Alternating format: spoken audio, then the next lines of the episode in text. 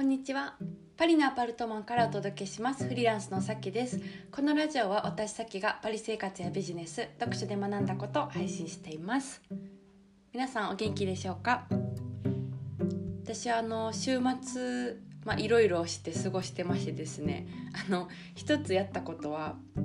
えージベルニーに行ったんですよ。ジベルニーって皆さんご存知かわかんないですけどパリから40分ぐらい車とか、えー電車で40分ぐらいで行ける場所でそのモネっていう画家いるじゃないですか印象派の。モネの家がある、えー場所なんですよね。でそれで結構ジベルニって有名なんですけどそのモネの家に行ってきたんですよ、うん、でなんで有名かっていうとそのモネの、えー絵で、まあ、有名なの「睡蓮」ってあるじゃないですか。それがモネの、まあ、家の庭敷地内にあって、まあ、それをこうモネは家を、まあ、買ってねいろいろこう植物を植えたりとか、えー池を作ったりとかして、うん、すっごい綺麗なこうお家なんですよね、うん、見応えがあってまあゆっくり見て2時間ぐらい、うん、家の中も見れますし、うん、で家のその庭庭もこう敷地がまあ2つぐらい分かれてるんですけどぐるっと回って植物とかがいっぱい、えー、とあるので結構こう美しい場所なんですよね、うん、絵に描いたようなこう美しい場所なんですよ。でそこにこう初めて行ってきて、うん、そんな週末を過ごしましたまああの土砂降りやったんで 本当は40分ぐらいで着くんですけど車でね。私があの地図を見れないあの女なので ちょっとミスってね1時間あの 20分ぐらいかかったんですけど、はい。まあ、あの意外とパリから近いんでもしフランスに住まれてる方でまだ行ってない方がいらしたら週末こうちょっとどっか行こうっていう時に、うん、いいなって思いました。はい。あ、のそんな週末を過ごしつつですね、えー今日のラジオのテーマなんですけども、うん、あのフリーランスに基礎設計って必要なのかどうかみたいな話をちょっとしたいと思ってます。うん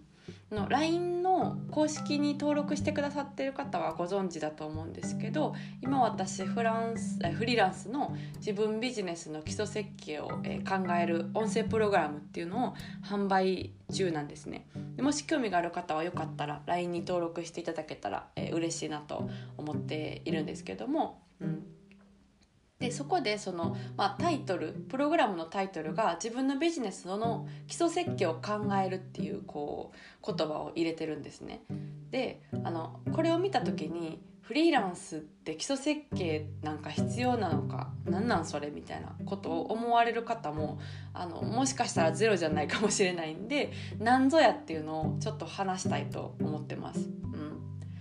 あのフリーランスってねまあなろうと思ったら別に明日からでもなれますし目の前にあるこう何か仕事を見つけてねやっていけばフリーランスってまあなれるんですよね。うん、で私はまあ6年ぐらいフリーランスでやってきてるんですけどもその間にこうまあフリーランス仲間とかでね自分には向いてないって思って数ヶ月でこう辞めちゃったりとか、うん、もしくは12年で会社に戻ったりする方とかも見てきたんですよ。うん、で私が思うのはそれってその向いてないのではなくてただえっと単純にねそのやり方を知らないだけだと思うんですよ。だって私たちってフリーランスどうやったらいいかって習ってないじゃないですか。で大事なことは私思うのはその習ってないっていう状態に気づくっていうことだと思うんですね。で習ってないからわからないのにそれに気づかずにただただなんか自分は向い時間管理ができなくて向いてないわとかいまいち稼げなくて向いてないわって思うのはもったいないなって思うんですよ。うん、自分の状態がどうして今その状態かっていうのに気づくっていうことが大事だと思うんですね。うん、習ってないっていうこと。そうそうそう。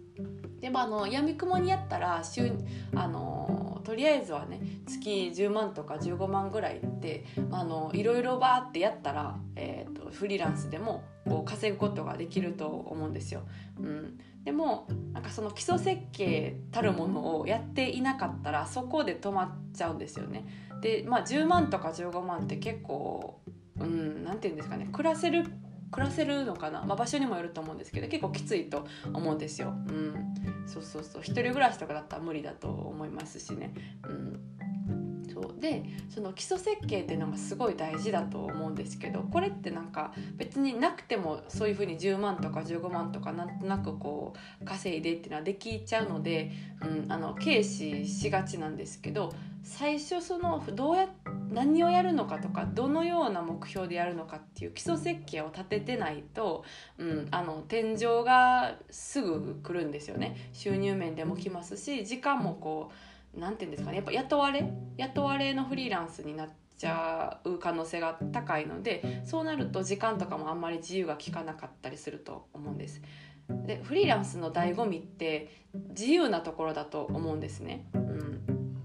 まあその会社員とかと違う違うデメリットって、まあ、保証がを自分で作らないといけないってことだと思うんですよその福利厚生的なところとか保険みたいなところとかっていうのがまあ会社員と比べてのデメリットだと思うんですけどそのデメリットを取ってまでもフリーランスをやる醍醐味っていうのはやっぱり自由だからだと思うんですよ。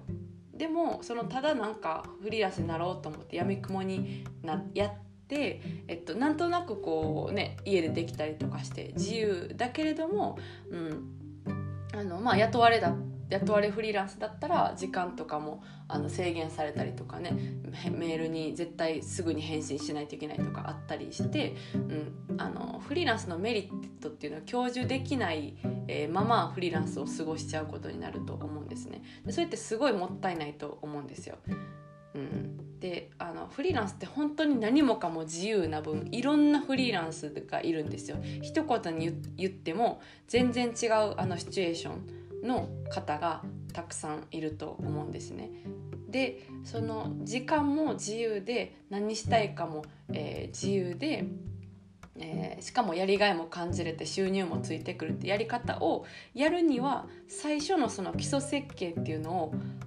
結構ちゃんと考えないといけないんですよ。うん、でそれをちゃんと考えると本当にそのフリーランスとしての、えー、醍醐味の、まあ、時間も自由だし、えー、収入も自分である程度こう調節できる働きたい時はすぐ働けるとか、うん、ちょっとこう、えーと、今年は学びの時期にしようとか思ったらあの抑えることとかもできますしその自由に調節できるっていうメリットをあのちゃんと真正面から享受することができると思うんですね。でそれをすると、うん、あの心とも体も満足する働き方ができると思うんですよ。うん、で働き方と生き方って密接に関係してるのでその働き方をちゃんと考えること最初の基礎設計をちゃんとすることっていうのがめちゃくちゃ大事です。はい、なのでこういうプログラムっていうのを作っているんですね。うん、で、まあ、そこでは自分だからこそで,、えー、できる仕事を、えー、見つけたりですとか、うん、それをじゃあどのように集客してどのように、えー、まあ世にお知らせして知って、えーと、必要な方に知ってもらうかっていうのを考えていくっていうのがこの、まあ、音声プログラムなんですね。うん、で、まあ、そもそもその基礎設計って何何ぞやっていうのをあのあんまりこうね意味が分からなかったら どれだけ言っても、うん、なんか伝わらないと思うんでちょっとこの、えー、ポッドキャストでもね、はいえー、話してみました。うん、まあ何でもそうだと思うんですよ。基礎設計ってなくてもできるから軽視しがちなんですけど本当はめちゃくちゃ大事でそれができてるかできてないかで大きく、えー、結果に関わってきます、はい、なのでそこをちゃんと見るっていうことを、うん、日々の忙しい中で忘れずにするっていうのが生活のクオリティを上げる働き方のクオリティを上げるっていうことに、うん、直結するなってすごく思っております。はい。じゃあ、あの言いたいことを喋りましたので、はい、今日は以上になります。それでは皆さん今日も素敵な一日をお過ごしください。それでは。